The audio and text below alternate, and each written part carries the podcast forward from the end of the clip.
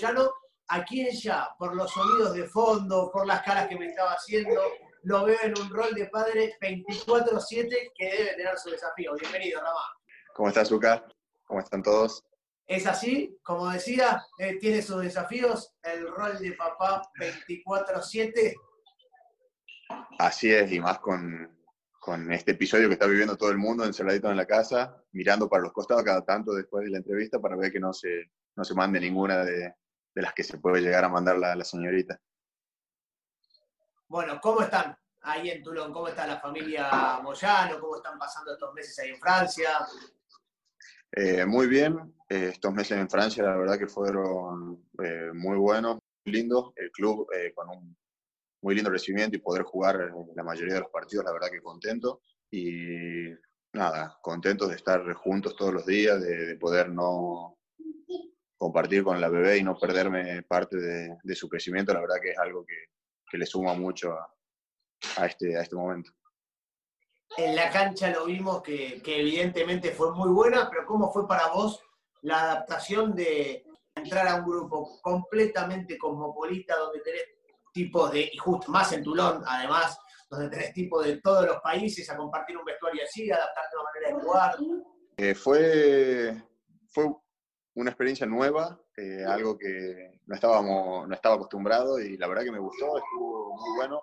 Obviamente todos los, los chicos, de, como bien decís, de diferentes países, diferentes costumbres y todo, muy buena onda todo, eh, con, creo que en todos los clubes igual la, la bienvenida que te hacen, la adaptación rápida que le proponen al jugador nuevo es muy buena, así que la verdad que muy contento por ese lado. Ahora ya eh, me llevo bien con todos, los conozco casi todos y, y la verdad que, que, fue muy bueno eso. ¿El argentino con quién pega más onda? ¿Con los franceses, con los locales, con los isleños que también por ahí tienen una condición de, de visitante, con los sudafricanos? En mi caso particular, eh, pegué más con, con, los isleños, con los sudafricanos, eh, por el tema de, del idioma más que nada, como no, no, hablo francés y por ahí los franceses no hablan tanto inglés o hablan cero inglés, eh, me costaba mucho eh, comunicarme con ellos y con los isleños yo no te digo que soy experto en inglés, pero manejo un, un inglés normal y me podía comunicar con ellos, así que pegué mucho más onda con ellos. Aparte había jugado con algunos, con Rice King jugué al Seven, bueno, a Edsbet eh, lo puse varias veces en la cancha, eh, a Sabea también, entonces ya como que tenía un poco más de conocimiento por ese lado que con los franceses. ¿Sabea es como lo vemos en redes sociales? Eh, no, es más, más tranquilo. Es más tranquilo. Y, y después, tranquilo. En, cuanto a la, en cuanto a la adaptación al juego, ¿cómo te sentiste? Eh, eso fue lo que más me llamó la atención, te diría, estaba acostumbrado a, a, entrenamientos en Jaguares donde la verdad que no parábamos, le daban mucha importancia a la dinámica y acá quizás, si bien sí le prestan atención a, a, que los jugadores estén en buen estado y la dinámica, pero por ahí más al, a la estrategia, al plan de juego y a que no el equipo sepa bien lo que, lo que hace y no, no se confunda como a, a otra, otro tipo de juego, la verdad. Y esa adaptación creo que al revés es más difícil que, que venir del Super Rugby a, a este tipo de, de, rugby. ¿Y cuánto te sumó tener a tu amigo ahí, a Facu Isa, ya adentro metido? No, fue la verdad que el mundo era que el club, si bien tiene, tenía un entrenador, ya no está, pero que hablaba en inglés, o sea, que te traducían y, y en ese sentido me ayudaba, me ayudaba a entender en ese momento, pero si bien si no hubiese nadie que hable inglés te hace entender más rápido el francés. Pero tenerlo a Facu, la verdad que pequeñas cosas como a qué, a qué súper, a qué cosas, detalles de, de, la vida cotidiana que, que, te da una mano y te soluciona la vida, la verdad que fue un, una bendición tenerlo a Facu aquí. Sí, ayer me dijo, eh, estuvimos charlando y me dijo, no, Moyano me lo traje acá, viviendo cerca, lo quiero tener cerquita, no quiero que se me vaya muy lejos.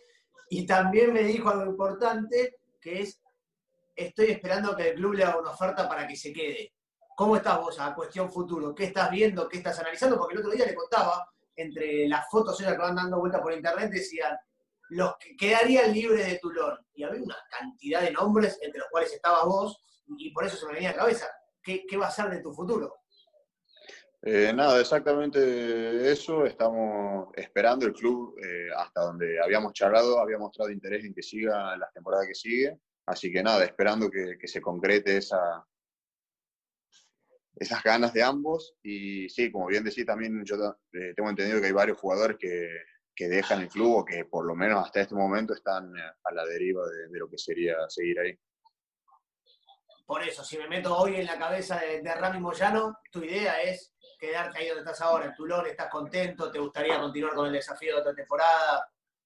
Eh, sí, llegué como a mitad de temporada y la verdad que me gustaría eh, empezar de cero con el equipo y, tener toda una temporada por lo menos de, top 14, sí sería eh, lo mejor creo. Bueno, yo voy metiendo acá también porque obviamente hicimos participar en el Scrum Delivery a, la gente a que haga sus preguntas y te voy a ir haciendo un par de preguntas que, nos fueron llegando, como por ejemplo esta de Kevin Franks, que pregunta, ¿qué diferencia notaste entre el rugby del norte y del sur? No solo en la táctica, sino también en la parte social, en la parte profesional. Eh, no, en la táctica eh, te diría que no hay mucha diferencia. Eh, lo que sí en la velocidad del juego, el Super Rugby o el rugby del hemisferio sur comparado con este es mucho más dinámico, acá hay mucho más contacto, el juego es más cerrado, capaz que prioriza más la defensa, te diría. Eh, juegan más territorial acá, como se ve por lo general en los test match, quizás por compararlo de alguna manera. y en cuanto al profesionalismo, no, es básicamente un en lo suyo, los PF quizás no están tan encima del jugador, dan por sobreentendido que, que acá las cosas eh, se hacen y las hacen por uno, no, o sea, la tienes que hacer para estar bien vos y para el equipo, no, no tanto para, para estar encima tuyo como si fuese un, un chiquito. Un chiquito de sala de cinco. Un, joven, exactamente, sí. A ver, Juanma Griguera te pregunta, ¿se extraña Jaguares? Sí, obviamente. Eh, no te puedo decir que no. Eh, las veces que puedo trato de estar prendido, eh, de encontrar alguna página o por Scrum por algún lado de, de seguir a los chicos, ver algún resumen, algo, eh, y estar prendido de ellos. O sea, compartir mucho con todos los chicos, soy amigo de todos. El equipo también es un gran equipo y bueno, obviamente siempre presente y tratando de, seguirlos de, de alguna manera. Y tomo esta pregunta de Andy Naone, para hablar de un tema, porque yo me pasaba lo mismo con Nico Sánchez la, semana pasada cuando hablé, que después de lo que fue el Mundial de Japón, chau, chau, chau, nos cruzamos y los que se iban para Europa ya perdimos esa por ahí nota diaria que teníamos en Jaguares. Y acá Andy Naone te pregunta, ¿cómo viviste el Mundial 2019, Ramá? Eh, fue una experiencia muy linda. Eh, obviamente linda en el sentido de, lo personal, de poder haber eh, vivido el primer mundial. Después para el equipo obviamente no, no fue lo que se esperaba, no, no se cumplieron los objetivos y, y, eso, pero eh, fue una sensación que obviamente me encantaría que se repita, pero fue una, una experiencia única. ¿Ya pudieron digerir lo que fue esta cuestión de haberse quedado afuera en primera ronda? Vos pudiste entender también un poco cómo fue tu mundial, de cómo llegaste a por ahí, cómo terminaste con el equipo. Eh, digerirlo creo que, que, va a llevar un tiempito. Obviamente a todos les, dolió, les duele y, está bueno que sea así porque es eh, como la astilla que te deja para, para hacer las cosas bien y, y, que no se repita. Y en cuanto a mí, sí, la verdad que fue quizá no, no mi mejor momento, venía de, de, jugar a un nivel y quizá no, no, me encontré en mi juego y no, no pude eh, volver a explotar o, o, usar alguna oportunidad para, para hacerlo. Así que eh, en ese sentido, obviamente, hay un, un, bajón o un arrepentimiento, pero bueno, eh, el rugby da nuevas oportunidades y, y a la espera de, de otras. Y en eso, como jugador, porque uno siempre lo puede ver como análisis de afuera y es mucho más fácil para nosotros estar sentados y decir, pasó por esto, no pasó por esto, pero son todas especulaciones. Vos internamente entendés o encontrás respuesta de por qué no pudiste explotar ahí en el Mundial, teniendo en cuenta que si nos, remontamos a los últimos años, eh, tu nivel venía siempre en escalada para arriba. Eh, no, la verdad que, o sea, lo pensé desde varias, eh, traté de ponerme en varios lugares, digamos, de, nivel juego, de anímico, de emocional, de qué cosas podían influir. Y la verdad que, como me preguntaron en un momento también eh, si me pasaba algo, si sentía algo, eh, te digo exactamente lo mismo. Yo me sentía exactamente bien.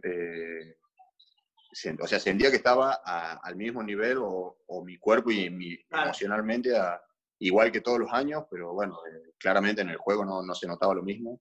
Así que bueno, era una cosa para, para cambiar y bueno, creo que estos, este primer tiempo, estos primeros meses acá en, en Toulon me dieron otro aire y, y, el juego pudo, pudo volver y me siento cómodo como me sentí todo el tiempo. A eso iba a ir. Después de lo que fue el Mundial a nivel personal, a nivel equipo, eh, más, mejor que nunca no podría haber caído esta situación de, de irte a Europa, de respirar, de aislarte un poquito, de tomar aire, Sí, creo que, el cambio estuvo bueno. Obviamente siempre presenta eh, incógnitas y, quizá eh, no problemas, pero cosas como decir, bueno, te vas a un equipo donde eh, en Jaguares obviamente todos la tienen que pelear, pero un equipo donde no te conocen o te conocen muy poco, a ganarte un puesto, a, luchar, a, mostrar diferentes cosas. que esa incertidumbre está buena, te hace, te hace crecer, te hace afinar un par de cosas eh, y creo que, que, fue el momento justo para, para hacerlo y para, para, que me ayude a, crecer y a cambiar. Un par de, de, cortitas también siguiendo con el tema Pumas. ¿Volviste a hablar? ¿Te juntaste con Mario Ledesma, con alguien de su staff, a hablar vía WhatsApp, a juntarte personalmente cuando fue para allá, para Europa? Eh, no tuve la, la, oportunidad justo cuando vinieron y habíamos concretado una reunión, empezó el tema este de, del virus y por una cuestión de yo había arreglado el viaje para ir también con, con mi familia a verlos y cuando se empezó a propagar y pasó todo esto le, les mandé un mensaje pidiendo perdón y diciendo que por el tema de, familia, yo personal yendo solo y, volviendo, pudiendo contagiar a, las chicas o yendo todos ahí, eh, no me parecía prudente y me dijeron que no, no pasaba nada, pero más allá de eso no, tuve eh, otro contacto con los entrenadores o con el staff.